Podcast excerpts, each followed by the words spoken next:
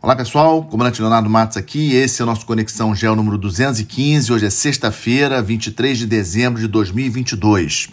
Último Conexão Gel de 2022. Tema principal: a visita do presidente Zelensky da Ucrânia aos Estados Unidos. Né? Primeira viagem de Zelensky é, desde a invasão da Ucrânia em 24 de fevereiro deste ano pela Rússia sem sombra de dúvidas, uma viagem e uma visita histórica aos Estados Unidos. O presidente Zelensky sabe exatamente a importância de ter o apoio econômico e militar da maior potência do planeta. E, ó, e, e o momento é um momento propício para isso. Vemos aí é, certas, é, certos sinais de indefinição e de vacilo por alguns países da Europa em relação ao apoio para a Ucrânia, questão do inverno que está batendo forte no hemisfério norte, com os preços altos de energia, greves em vários países europeus, especialmente no Reino Unido. Estou de olho no Reino Unido com a situação econômica ruim e ao mesmo tempo é, essa questão dos preços elevados de energia e o Zelensky vai numa data que é, é histórica, né? Ele é um evento histórico num momento é, importante, 21 de dezembro, foi quarta-feira, o discurso de Zelensky para o Congresso e agradecendo o apoio dos Estados Unidos. Isso não foi, não foi por acaso. É, como eu disse, o momento na Europa não é um momento bom em termos de apoio para a Ucrânia e o Congresso dos Estados Unidos muda agora na virada do ano, tendo a, a Câmara dos Deputados lá nos Estados Unidos é, de maioria republicana a partir aí do início de 2023. Então o presidente Biden é, inteligentemente, chamou o Zelensky para isso, para essa visita.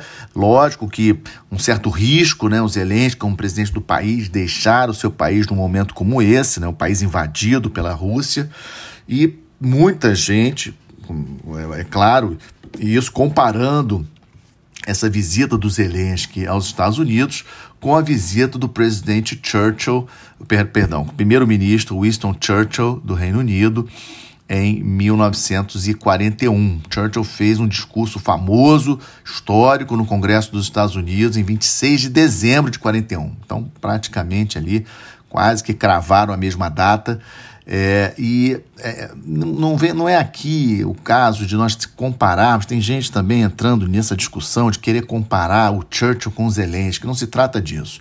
Eu acho que é importante a gente lembrar e, e reconhecer que os dois é, o Churchill foi importantíssimo para o Reino Unido naquela época e o Zelensky importantíssimo para a Ucrânia nesse momento de conflito. O Zelensky volta para a Ucrânia, é, já voltou, é, levando aí a promessa de recebimento no sistema de defesa antiaéreo Patriot, um sistema aí já bastante famoso, caríssimo, e praticamente nesse né, pacote que inclui o sistema de defesa antiaéreo Patriot, é, de, de quase 2 bilhões de dólares em material de defesa apenas dos Estados Unidos. Vejam a importância dos Estados Unidos é, é, para isso. Da mesma forma como o presidente Roosevelt convidou Churchill em dezembro de 41 para ir aos Estados Unidos e falar ao Congresso dos Estados Unidos, porque muitos dos congressistas americanos não concordavam com a entrada dos Estados Unidos na guerra. Vamos lembrar que os Estados Unidos entrou na guerra apenas depois do ataque do Japão a Pearl Harbor, no Havaí, em 7 de dezembro de 41. Vejam que a guerra, a Segunda Guerra Mundial, começou com é, o ataque alemão contra a Polônia, 1 de setembro de 39, ou seja, os Estados Unidos eles só entraram na Segunda Guerra Mundial mais de dois anos depois do início da Segunda Guerra Mundial. Naquela época, o Congresso americano não era uma unanimidade entrar na Segunda Guerra Mundial. O Roosevelt foi inteligente, é, chamou o Churchill para fazer aquele discurso famoso, sabendo aí da capacidade oratória do, do Churchill. É, e o Biden, nesse momento, também fez o mesmo, trazendo o Zelensky, antes da mudança aí do Congresso, em termos de, aí, de maioria para os republicanos. E, e, e, foi, eu, na minha avaliação, bastante efetivo. A mídia, é, essa semana, falando bastante sobre esse assunto, ainda está falando sobre esse assunto e foi bom para o campo externo, ou seja, não apenas para os Estados Unidos, mas para o mundo como um todo, que sabemos que a mídia, o que sai na mídia americana sai no mundo todo, como também para o próprio público interno da Ucrânia, vendo seu presidente falando perante o Congresso do país mais importante do mundo. Do outro lado, Putin também dando declaração de que não vai arrefecer, vai continuar firme na guerra. O uh, ministro da Defesa, Sergei Shoigu, falando que vai aumentar em 30% o efetivo profissional do exército russo, aumentando para um milhão e meio é, de militares, ou seja, dando aqueles sinais de que não tem nenhuma intenção de, de retroceder. A campanha militar no terreno segue é, lenta, mas os ataques aéreos, inclusive com o uso aí, um grande uso de drones é, contra a Ucrânia, continua bastante, bastante intensos os ataques, deixando a Ucrânia com muitos problemas de energia e no inverno é, que, tá cada, que se aproxima, né? É, ou seja, está cada, cada vez mais frio é, na Ucrânia. Isso também é, tenta, digamos assim, quebrar a resistência ucraniana, forçar os Zelensky a sentar na mesa de negociações, mas eu acho isso difícil. E por isso que acho difícil de que o conflito se resolva num curto prazo. É, o Putin até já deu algumas, alguns sinais de querer negociar, mas é muito difícil que o Zelensky aceite ceder território. Né? Imagine você, se você estivesse na situação do Zelensky, você cederia território, você aceitaria é, que a Rússia ficasse com os territórios que a Rússia já conquistou da Ucrânia? É, é muito difícil. Né? Todo o olhar está para o apoio da OTAN, o apoio militar da OTAN, o apoio econômico é, dos Estados Unidos, da União Europeia, de uma maneira geral, fundamental para a Ucrânia se manter forte é, nesse conflito. Eu estou de olho em 2024. Dois eventos: eleições na Rússia em março de 2024, eleições presidenciais na Rússia em março de 2024 e eleições nos Estados Unidos, presidenciais nos Estados Unidos em novembro de 2024. Eu acho que é um pouco por aí. Em relação a no outro assunto também que trago importante para vocês essa semana, de um país importantíssimo no sistema internacional, o Japão, que confirmou o maior orçamento militar desde a Segunda Guerra Mundial. Eu já falei várias vezes aqui para vocês: Japão e Alemanha não são é, quaisquer países, é só olhar a história. Sempre falo, importante a gente olhar a história dos países, a história dos atores, olhar a geografia deles. O Japão tem essa aliança militar com os Estados Unidos, mas sabe que eventualmente essa aliança pode fraquejar em algum momento, numa eventual volta é, do Partido Republicano com Trump ou sem Trump no poder. O Japão teve, não só o Japão, mas o mundo teve aí, é, durante o governo do presidente Trump, aí um aviso, um alerta de que não pode depender totalmente dos Estados Unidos em termos militares. A Europa entendeu esse recado, França entendeu, a Alemanha entendeu e o Japão também está meio que acordando para essa situação. E, finalmente, o primeiro-ministro Kishida conseguiu costurar no parlamento japonês um grande orçamento militar, 320 bilhões de dólares para os próximos cinco anos. Será o terceiro maior orçamento militar do planeta, apenas atrás é, dos Estados Unidos e da China. A, o Japão já é a terceira maior economia do planeta. A ideia é, é levar é, os gastos de defesa do Japão, que hoje estão aí por, na, por volta de 1% do produto interno bruto, para 2% em 2027. Unificação de comando militar e, um detalhe interessante, aumento do alcance dos mísseis para dar a capacidade do Japão de realizar contra-ataque, caso necessário, é, contra e o alvo primário, digamos assim, a Coreia do Norte. Vimos aí esse ano é, o Kim Jong-un fazendo vários lançamentos de mísseis balísticos, inclusive ultrapassando, passando por cima da cabeça dos japoneses, caindo a leste do Japão, ou seja, num desafio contra o Japão. E uma, um, um detalhe muito interessante que consta nesses novos planos do, de defesa japoneses é essa questão dos mísseis eh, de longo alcance, que vai capacitar o Japão de fazer ataque a posições em terra, eh, posições militares da Coreia do Norte, por exemplo. E está claramente que esse aumento da defesa do Japão tem como objetivo é, se preparar para essa ascensão militar da China e também essa questão da Coreia do Norte. É um, é um dado novíssimo. Vamos lembrar que, em função da guerra da Ucrânia, a Alemanha já tinha sinalizado é, no primeiro semestre o aumento do orçamento de defesa alemão e agora temos essa notícia em relação ao Japão. Realmente, a década de 2020, uma década muito preocupante. Pandemia, aumento dos gastos militares, guerra na Ucrânia, que a gente não sabe quando vai acabar. Então trago também essa notícia aí preocupante, mas sinceramente totalmente compreensível a preocupação japonesa de se defender contra essas ameaças no seu entorno estratégico. Com relação, é, estamos de olho, estamos de olho aqui, atualização do momento, mas sempre olhando para frente. É, preocupação com relação às instabilidades sul-americanas, meu foco tem sido a questão do Peru, como vocês sabem, nas últimas semanas tem falado sobre isso. A novidade da semana foi que a presidente a Dina Boluarte, que era vice-presidente, assumiu é, a presidência do país, conseguiu, junto ao Congresso, a antecipação das eleições gerais para abril de 2024. É um dado importante. Mas as manifestações nas ruas do país é, contra isso, ou, ou seja, manifestantes favoráveis ao presidente Castilho, que está preso, que se encontra preso, elas permanecem no Peru. E uma outra novidade é que a família do, do ex-presidente, do Pedro Castilho, já se encontra no México. Né? E o embaixador é, mexicano lá em Lima foi considerado persona não grata, né? foi dado 72 horas para ele deixar o país, ou seja, as relações diplomáticas entre é, Peru e México bastante instáveis em função do posicionamento do México, claramente, é, ostensivamente contrário a, ao que foi feito em relação ao, ao ex-presidente Castilho. Então vamos acompanhar um país importante, amigo nosso aqui na América do Sul.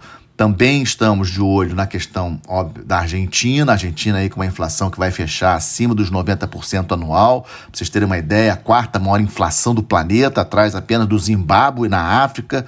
Venezuela, também aqui na América do Sul, e Líbano, ou seja, países que sabemos que estão em situação aí é, muito ruim. Então, estamos de olho na questão da Argentina. Eles, a Argentina tem eleições gerais ano que vem, 2023, em outubro de 2023, é, e é um país importantíssimo, terceiro maior parceiro comercial do Brasil. É, estamos de olho. A questão da Colômbia, crise de refugiados da Venezuela, que passa pela Colômbia para chegar aí à América Central via Panamá. A Colômbia tentando aí é, costurar os acordos com os paramilitares da ELN, né, um grupo paramilitar aí bastante perigoso na Colômbia. E Estamos também de olho na Venezuela, que com essa novidade de final de ano é, do governo dos Estados Unidos autorizando a Chevron de voltar a operar no país. Sabemos que a Venezuela tem a maior, é, maior reserva de petróleo do mundo, mas tem um parque é, de extração e de refino totalmente sucateado em função das péssimas administrações do governo de Chaves, do governo do Maduro. É, e a, a, a, Chevron, uma empresa americana, norte-americana, autorizada né, a, a, operar novamente na Venezuela. Vamos ver aí até que ponto isso pode é, melhorar a situação de produção da Venezuela. Não acredito que isso seja no curto prazo. Também temos aí as questões de negociação do governo da Venezuela com a oposição venezuelana para as próximas eleições. A questão do Esequibo, aquela região da Guiana, dois terços da, da, da Guiana, a Venezuela acha que fazem parte da Venezuela, hoje estão de posse da Guiana. Essa questão está na Corte Internacional de Justiça. Também é uma situação que segue é, pendente é, em relação à Venezuela e Guiana. Essas são as principais instabilidades aqui na América do Sul. Temos outras, mas essas são as principais que estamos de olho. Também estamos de olho nessa China complicada, nesse pós-Covid zero. Vocês lembram que eu comentei os podcasts anteriores, né, que o Xi Jinping, depois de ter garantido aí a sua reeleição né, para o terceiro mandato, no 20 Congresso do Partido Comunista Chinês, que aconteceu em outubro, né, mais cinco anos de governo do Xi Jinping, é, começaram a ocorrer protestos que não se via na China desde aqueles protestos famosos da Praça Tiananmen em Pequim, em 1989, e esses protestos é, meio que pressionaram o governo, levaram o governo do Xi Jinping a tomar uma medida assim inesperada por, pela maioria de que foi terminar com aquela política do Covid zero, que era uma política realmente impressionante de testagens a cada dois, três dias e isolamento de prédios inteiros, etc., confinamento das pessoas em outros lugares. Mas só que isso, de uma hora para outra, considerando a baixa qualidade das vacinas chinesas, os, elevou os casos de, de Covid na China a números impressionantes. Os relatos que temos da China, várias cidades chinesas com os hospitais cheios aparentemente, pelo menos oficialmente, os números, o, o número de mortos é, é, pequeno, mas a gente não pode confiar nesses números, infelizmente. Todos sabemos aí do regime é, é, chinês, que não, não, não vai querer mostrar as deficiências né, da China, o Partido Comunista Chinês sempre preocupado em mostrar uma China que na verdade não existe, e, mas as pessoas estão apavoradas, especialmente os mais velhos, que vocês se lembram, eu comentei já isso, a política chinesa de vacinação foi o contrário da maioria dos países, né, que primeiro vacinou os mais velhos para depois vacinar os mais novos. Na China, não. Na China, a prioridade foi vacinar os mais novos, que eram aqueles que iam para o trabalho, etc., e depois os mais velhos o que leva aí uma vulnerabilidade aí exatamente daqueles que têm é, uma saúde mais debilitada. Ou seja, há uma previsão, há estatísticas aí, previsões de, de, de número de mortos é, bastante elevado. Não sei se vai chegar a isso tudo e não dá ainda para a gente medir os impactos na, na, na, economia chinesa e global, porque isso aconteceu agora é, no início de dezembro. Então vamos seguir acompanhando. Essa é a grande questão aí desse início, digamos assim, de 2023 da China, porque sabemos que tem aquele grande feriado. É, é, no final de janeiro, que é o Ano Novo Chinês, acontece entre normalmente entre janeiro e fevereiro é quando as pessoas saem, os chineses saem das grandes cidades e vão para o interior, ou seja, uma grande movimentação de pessoas, e a gente não sabe como é que vai ser isso em relação a essa questão do Covid.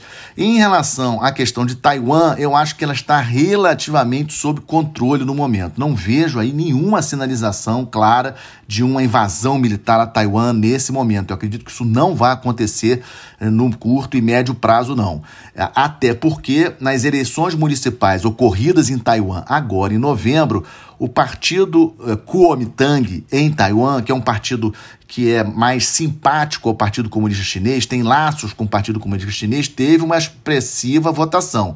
Inclusive, cidades importantes, como a própria capital de Taiwan, Taipei, o candidato do Kuomintang foi vencedor. No total do país, é, um milhão de votos a mais é, para os candidatos do Kuomintang em relação ao partido atual presidente de Taiwan.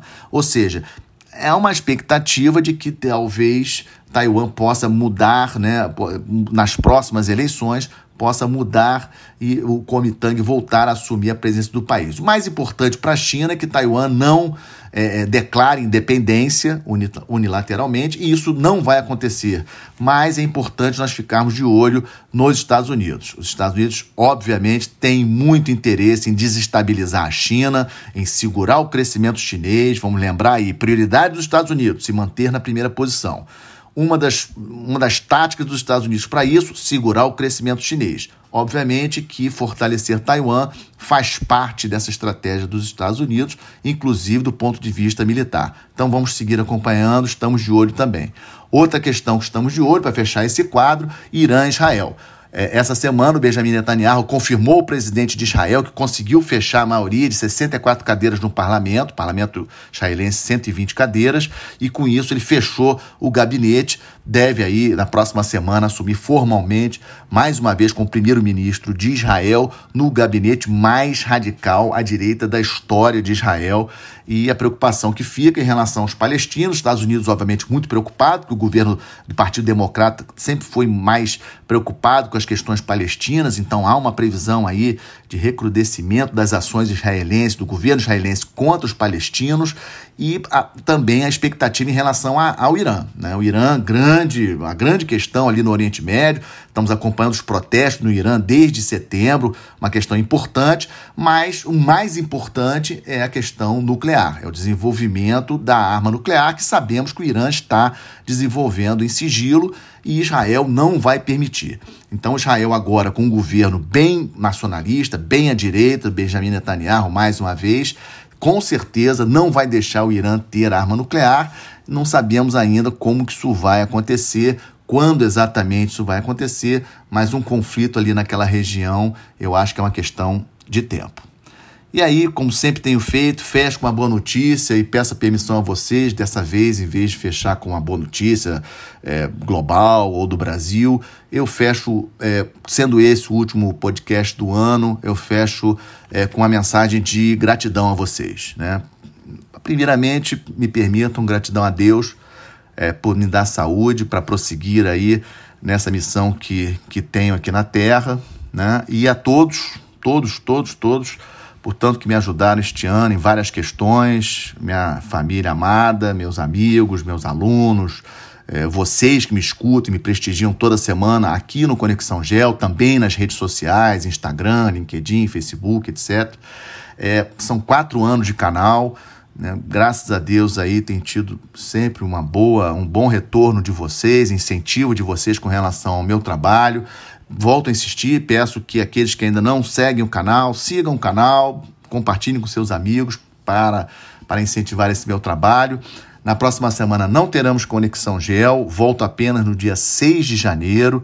2022 foi um ano muito difícil para o planeta, não foi só difícil para o Brasil, foi difícil para o planeta todo. E vamos lembrar que a gente veio já de um 2020 e 2021 dificílimos por conta da pandemia. Infelizmente, estamos com essa guerra na Ucrânia, sem data para acabar, muitos problemas pelo mundo. Mas eu sempre digo aos meus amigos que temos por obrigação perseverar perseverar e fazer sempre o nosso melhor, o melhor que a gente pode, especialmente pelas gerações novas. É, fazer o bem, gente, faz bem a nós mesmos. Desejo a todos vocês um Natal num ambiente de muita alegria e paz e um 2023 com saúde e muitas realizações. Muito obrigado.